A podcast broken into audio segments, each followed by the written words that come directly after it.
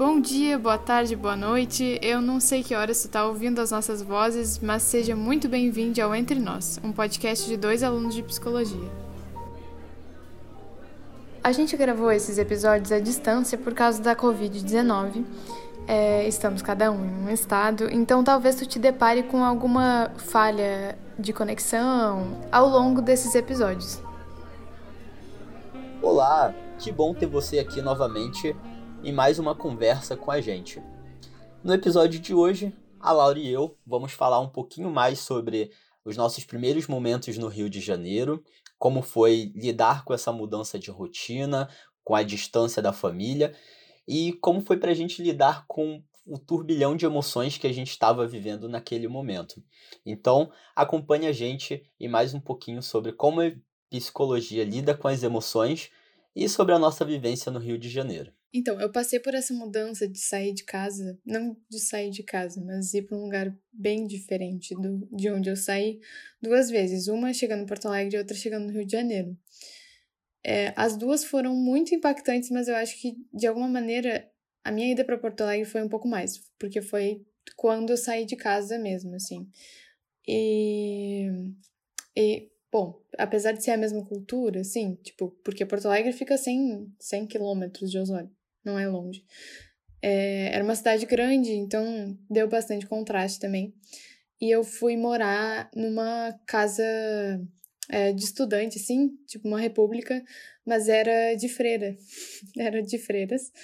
E aí foi bem estranho morar com freiras, porque não era, tipo, não era uma cultura que eu tava acostumada. E nem que eu seja, tipo, católica ou religiosa, foi mais porque era perto de onde eu ia estudar mesmo, foi por uma questão mais de praticidade.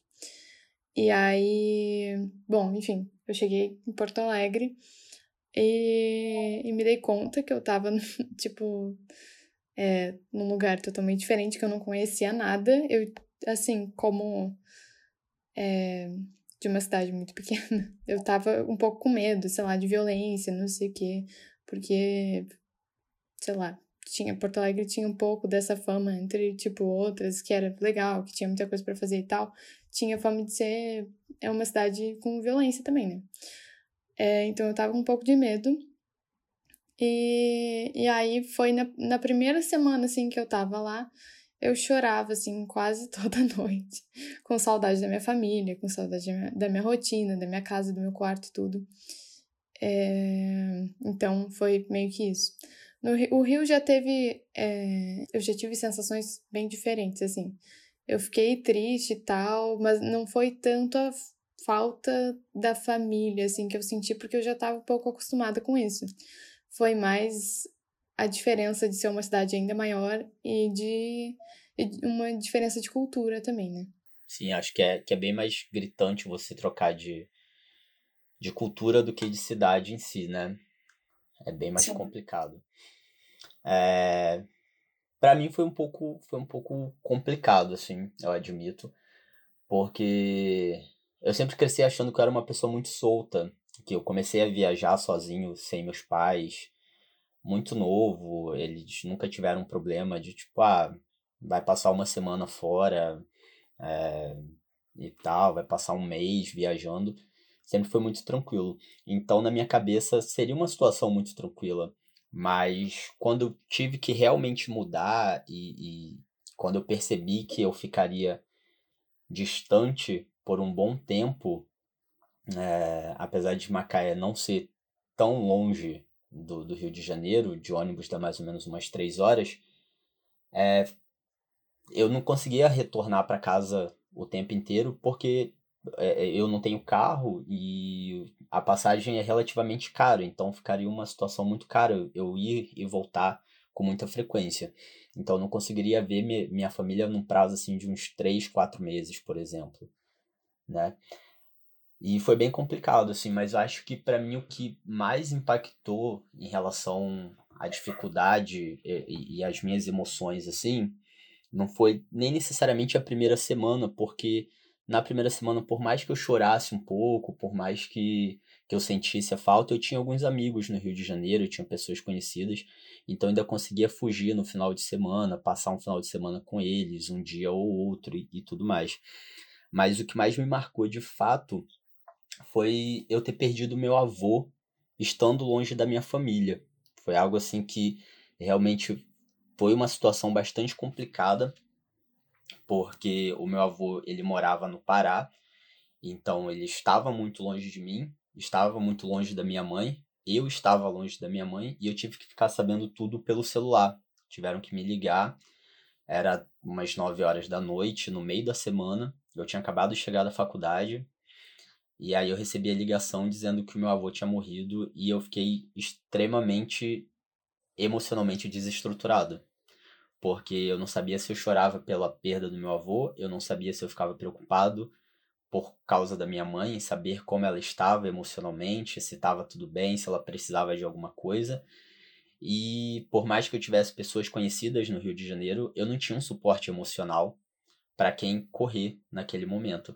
E aí, é, essa questão das emoções que a gente decidiu trabalhar hoje, eu acho que hoje eu, eu trabalharia um pouquinho diferente se fosse essa situação, se eu vivesse essa situação atualmente e tal, por conta de uma disciplina eletiva que eu fiz é, período passado, que foi uma eletiva de TCC que a gente trabalha com cognição.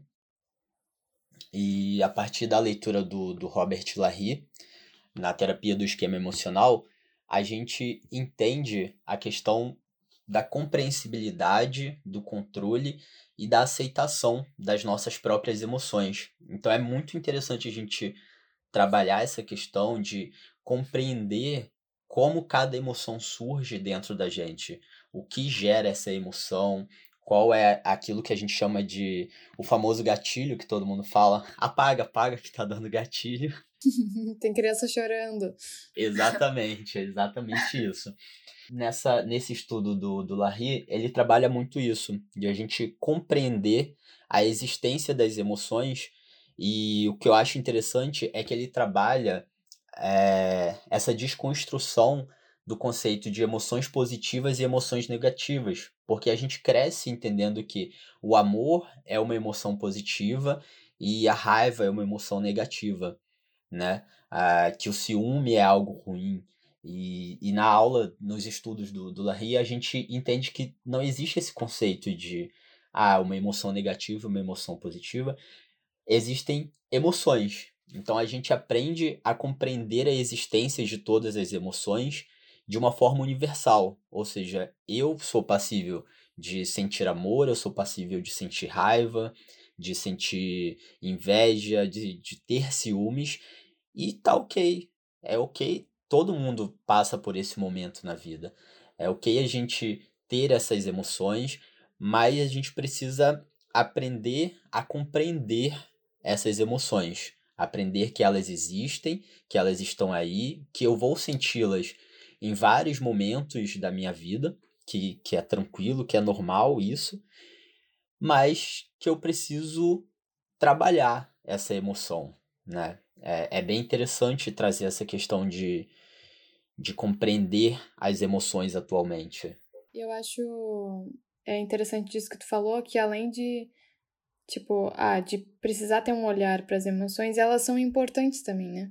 Eu lembro do Rodolfo, nosso professor é, do semestre passado de Processos Cognitivos 2, e aí eu lembro dele falando assim que sentir raiva às vezes é importante para que tu entenda que aquilo que tá acontecendo, aquela conversa, aquela, sei lá, aquela relação, é, tipo, não tá te fazendo bem, que talvez seria uma boa tu te distanciar daquilo, né? É, eu acho interessante isso tudo, que é, a gente observar como que tá mudando a perspectiva e o olhar para as emoções é, ao longo dos últimos anos, assim, dos últimos séculos também. É, tipo, hoje a gente tem, me parece, uma tentativa muito maior de tentar entender as emoções e tentar é, lidar com elas. Tipo, e tem. A gente pode ver essa tentativa até em livros e filmes refletindo neles, né? É, tem um filme, é, o Divertidamente, que acho que todo mundo conhece, ou muita gente conhece pelo menos, que ele aborda um pouquinho das emoções, assim, tipo, a ideia que tem é, um cérebro é, tipo, aparece um cérebro dentro da cabeça de todo mundo. E aí dentro do cérebro tem é, cinco emoções principais, assim, e aí elas, elas que fazem as decisões pela pessoa e tudo. Cara, e esse seu exemplo, da, da, o exemplo que o filme traz, né, da, das emoções dentro da cabeça controlando, é exatamente isso que, que é pontuado no livro do Larry, né? Porque ali a gente não tem só a alegria, apesar de, de a alegria ser o carro principal, ser a emoção principal da personagem do, do filme, mas ali a gente tem também a raiva que de vez em quando toma o controle da mesa de, de controle ali dos comandos, a gente tem a, a nojinho, tem a tristeza que todo mundo tenta colocar ela de lado ali, mas ela fala: Não, mas eu tô aqui, eu quero participar também, eu faço parte dessa equipe, eu faço parte dessa pessoa. E isso é muito legal de, de perceber como eles estão trabalhando a existência de todas as emoções. Outro exemplo que eu queria trazer aqui de como a gente consegue é, ver esse tratamento diferente às emoções é um livro infantil que chama Pedro Vira Porco Espinho. Ele é um daqueles livrinhos curtinhos assim, ilustrados e tal, é, mas ele é super interessante. Ele traz é, uma criança, o Pedro, que ao longo do livro ele sente raiva uh, algumas vezes, e aí sempre que ele tem esse sentimento, ele vira um porco-espinho. Então é uma maneira, é, é a maneira que ele, que ele tem de mostrar que ele tá com raiva, é virando um porco espinho no filme. E aí eu já vi até as mães de algumas crianças que leram esse livro e tal, falando que toda vez que a criança sente raiva agora, ela fala que tá virando porco espinho. Então, realmente parece que isso ajuda, que isso tá ajudando as crianças a, a entenderem os sentimentos, né? É, e aí eu acho legal porque é, quando eu era criança, isso que eu nasci em 2000, né? Minha infância não foi há tanto tempo atrás. Mas eu não lembro de ter toda essa atenção para as emoções, não. Tipo, nem filme, nem livro. Eu não lembro de ter tido uma educação específica para as emoções, ou ter esse incentivo, essa conversa em casa ou na escola, sabe? É, e hoje a gente já vê bastante essa diferença. É, eu acho que ainda é, é diferente, porque as emoções é, tendem a ser mais faladas, assim, e associadas ao feminino, né? A mulher, a menina, é... enfim. E aí tem essa ideia de que, de que menino não chora e que complica muito é, o entendimento, imagino eu, né? Que deva complicar muito o entendimento das emoções para uma criança do sexo masculino e depois na vida adulta, né? Desse, desse homem ou, enfim, dessa pessoa. É, e aí é interessante a gente, a gente lembrar um pouco é, de algo que a gente viu, a gente anda vendo é, nas disciplinas, que essa associação do, das emoções com o feminino, com o frágil, com o fraco é algo construído historicamente, né? É, tanto pela filosofia quanto pela religião, isso vem sendo construído desde a Grécia Antiga e tem um impacto até hoje na gente. É, realmente. E essa construção que vem, que se arrasta ao longo da história, né? É, como a gente pode ver, ela tem um, uma ligação muito forte, na maioria das vezes, a questão de, de status e de valores, né? Porque é, a construção histórica ela mostra claramente que o homem era o detentor do poder, era ele quem sustentava a casa, e a mulher ela tinha o papel de ficar dentro de casa cuidando das crianças e obviamente o papel reprodutor, né? Esse foco no status no, no valor do status que existia e que existe ainda na sociedade, é bastante complicado quando a gente fala em, em aceitação de, de sentimentos, né, de emoções, porque se você sente uma emoção que é considerada negativa, você automaticamente tem vergonha de estar sentindo isso, porque você acha que aquilo vai diminuir o status que, que você construiu ou que você possui dentro de um determinado ambiente. E esse conceito de, de status dentro da, da compreensão de uma emoção, do, do controle de uma emoção, da aceitação é, é bastante trabalhado também na terapia do esquema emocional do Larry, porque ele traz pra gente que, que, que esse status ele está muito ligado às emoções, principalmente a emoções que são socialmente negativas até os dias de hoje, como por exemplo ciúmes e inveja. Ninguém fala aos quatro ventos que sente inveja de alguém. Ninguém admite eh, com todas as letras que, tipo, ah, eu estou com ciúmes. Às vezes você faz isso em tom de brincadeira, meio que tentando disfarçar que você tá com ciúme do seu parceiro, do seu cônjuge, da sua namorada e tudo mais, do ficante, do, do sei lá qual rótulo você quer usar para a pessoa. Mas internamente você sabe que é ciúme, só que você não vai admitir justamente por essa questão de valores.